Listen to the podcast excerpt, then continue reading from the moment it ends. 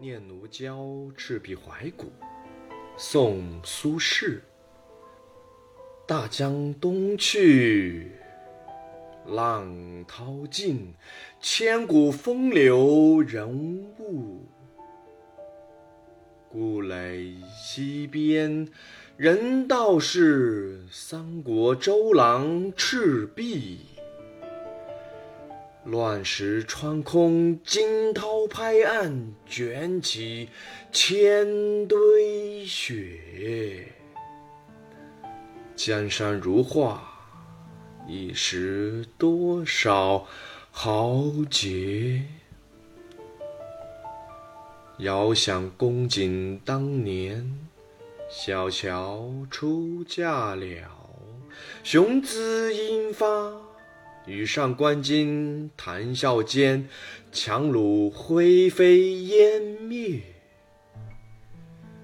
故国神游，多情应笑我早生华发。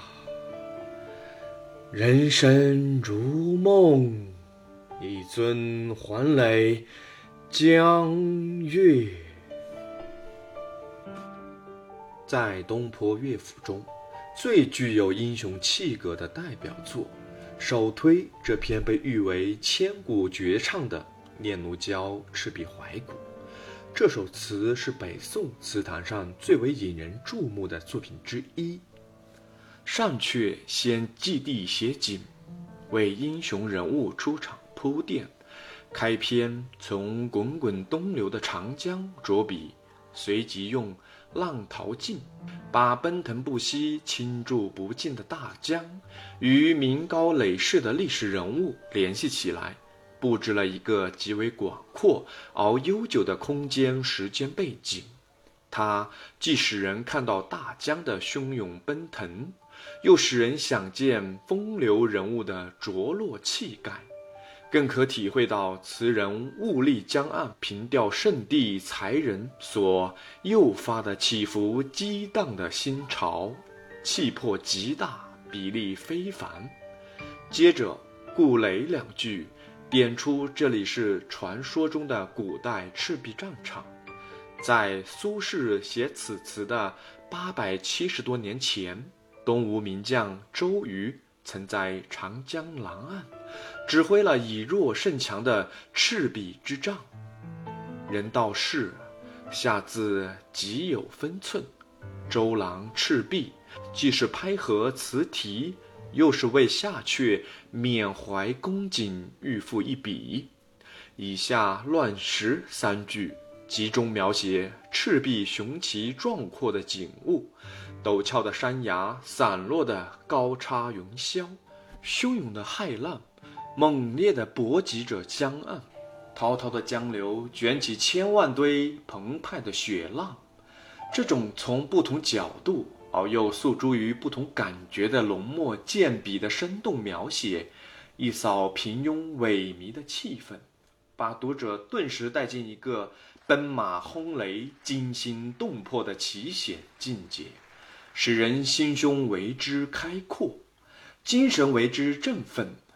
江山如画，这明白精确、脱口而出的赞美，应是词人和读者从以上提供的大自然的雄伟画卷中自然而然地得出的结论。地灵人杰，锦绣山河，必然产生哺育和吸引无数出色的英雄。三国正是人才辈出的时代，横槊赋诗的曹操，驰马射虎的孙权，隆中定策的诸葛亮，足智多谋的周公瑾，真可说是一时多少豪杰。善却重在写景，将时间与空间的距离紧缩集中到三国时代的风云人物身上。但苏轼在众多的三国人物中，尤其向往那智破强敌的周瑜，故下阕由遥想领起五句，集中挽力塑造青年将领周瑜的形象。据史载，建安三年，东吴孙策亲自迎请二十四岁的周瑜，授予他建威中郎将的职衔，并同他一起攻取宛城。周瑜取小乔，正在宛城战役胜利之时。而后十年，他才指挥了有名的赤壁之战。此处把十年间的事情集中到一起，在写赤壁之战前，忽插入小乔出嫁了，以美人烘托英雄，更见出周瑜的风姿潇洒、韶华似锦、年轻有为，足以令人艳羡。同时，也使人联想到。赢得这次抗曹战争的胜利，乃是使东吴具有江东发展胜利形势的保证，也使人意识到这次战争的重要意义。雄姿英发，羽扇纶巾，是从肖像仪态上描写周瑜树装儒雅，风度翩翩，冠巾毛扇，是三国以来儒将常有的打扮。着力刻画其仪容装束，正反映出作为指挥官的周瑜临战潇洒从容，说明他对这次战争早已沉竹在胸，稳操胜券。谈笑间，强如灰飞烟灭，抓住了火攻水战的特点，精确地概括了整个战争的胜利场景。据《三国志印·江表传》。当时，周瑜指挥吴军，用轻便战舰装满造敌枯柴，竟以鱼油炸撑请降，驶向曹军。一时间火烈风猛，宛船如箭，烧尽北船。词中只用“灰飞烟灭”四字，就将曹军的惨败情景形容殆尽。可以想见，在滚滚奔流的大江之上。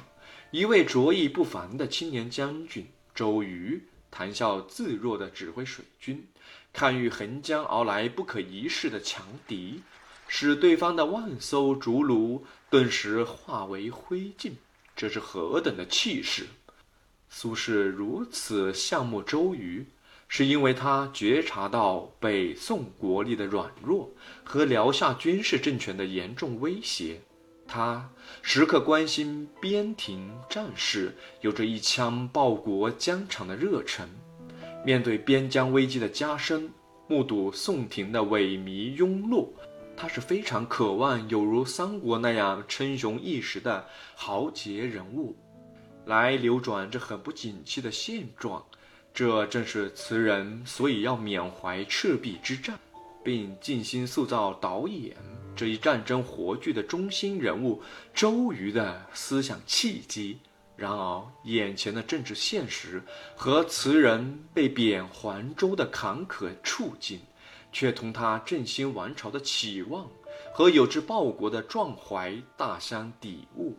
所以，当词人一旦从神游故国跌入现实，就不免思绪深沉，顿生感慨。而情不自禁地发出“自笑多情，观音续志”的叹惋，世路蹭蹬，壮怀莫愁，使词人过早的自感苍老。这同年华方盛即卓有建树的周瑜是成对照。然而人生短暂，不必让种种闲愁萦回于心，还不如放眼大江，举酒赏月。一尊环垒江月，一位襟怀超旷、识度明达、善于自解滋味的词人，仿佛就浮现在读者眼前。词的收尾，感情激流忽作一跌宕，犹如在高原阔野中奔涌的江水，偶遇坎谷，略作回旋，随即继续流向旷远的前方。这是历史与现状、理想与实际经过尖锐的冲突之后，在词人心理上的一种反应。这种感情跌宕，更使读者感到真实。从某种意义上说，更能引起读者的思考。这首词从总的方面来看，气象磅礴，格调雄浑，高唱入云，其境界之宏大是前所未有的。特别是他第一次以空前的气魄和艺术力量，塑造了一个英气勃发的人物形象，透露了词人有志报国、壮怀难酬的感慨，为用词体表达重大的社会题材，开拓了新的道路，产生了重大的影响。